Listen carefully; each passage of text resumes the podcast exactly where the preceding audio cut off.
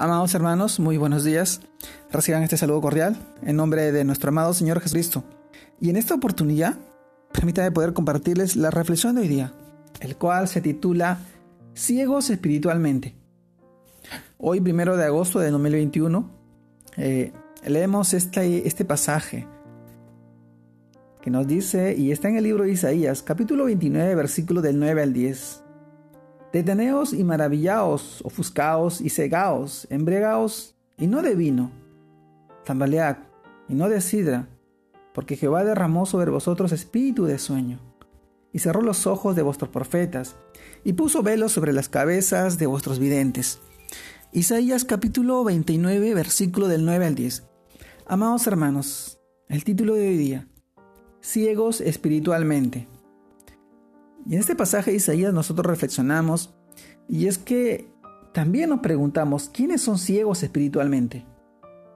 En primer lugar, encontramos a las personas incrédulas, a las cuales el diablo les ha cegado el entendimiento para que no les resplandezca la luz del Evangelio de la gloria de Cristo.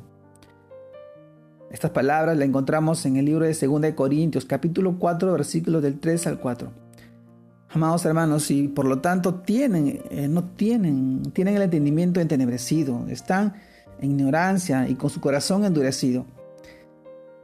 Esto pasa cuando el diablo les ha cegado espiritualmente. Este pasaje también lo encontramos en el libro de Efesios, capítulo 4, versículo 18, lo que los lleva a no poder ver la bondad de Dios, a no poder discernir la verdad y ser incapaces de descubrir y entender y aceptar la voluntad de Dios. Sí, mis amados hermanos, sorprendentemente los hijos de Dios también podemos pasar por tiempos de ceguera espiritual y también de oscuridad, donde nos resulta difícil ver y entender lo que Dios quiere enseñarnos, porque hemos perdido la sensibilidad a sus mandamientos. No escuchamos su palabra, pero nos parece que no que, no es para nosotros, que a pesar eh, el Señor nos dice en la lectura bíblica de hoy que es como si estuviéramos embriagados, pero no de vino. También, amados hermanos, son épocas de ceguera espiritual cuando caemos en pecado, porque nos alejamos de Dios y nuestro corazón está envuelto en sus propios razonamientos, en su orgullo, en su soberbia. Amados hermanos, lo grave de todo es que no podemos entender ni transmitir con poder el mensaje de Dios, las buenas nuevas de salvación, el Evangelio. Y cuando esto sucede, las personas que se pueden extraviar, porque no se acercan a Dios con el temor que Él merece. Todo se convierte simplemente en mandamiento de hombres y nos olvidamos de cómo honrar a Dios verdaderamente. Así que mi querida iglesia, mi amada iglesia, es hora de dejar esa falsa religiosidad, que nos mantiene ciegos e incapaces de ver y entender la voluntad de Dios. Es momento que nos volvamos a Él en amor y sinceridad, que nos dejemos limpiar de nuestra maldad y que lo invoquemos con un corazón de verdad. Dios quiere una iglesia vivificada que clame a Él. Es realmente sorprendente cómo Dios revela su consejo secreto a aquellos que le aman y le buscan verdaderamente. Él nos promete en este pasaje de Jeremías capítulo 33 versículo 3, muy conocido para nosotros. Clama a mí y yo te responderé.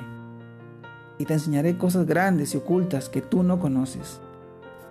Amados hermanos, ciegos espiritualmente, es el título de día.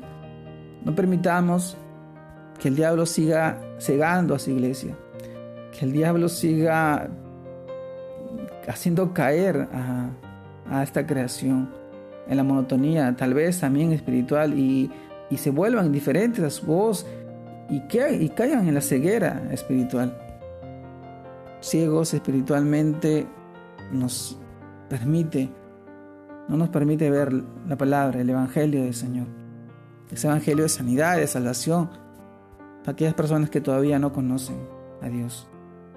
Son tiempos muy angustiosos en la cual Necesitamos que la luz del Señor resplandezca con fuerza en nuestras vidas, en nuestros corazones y en la vida de aquellas personas que viven hoy apartados de Él. Hoy te animo a ser esa lumbrera en medio del camino, que alumbres en medio de la oscuridad a través del amor en la luz de nuestro amado Señor Jesucristo, en la vida de aquellas personas que todavía no conocen. Hoy te animo a ti a ser luz y sal en medio de este mundo lleno de pecado y de maldad.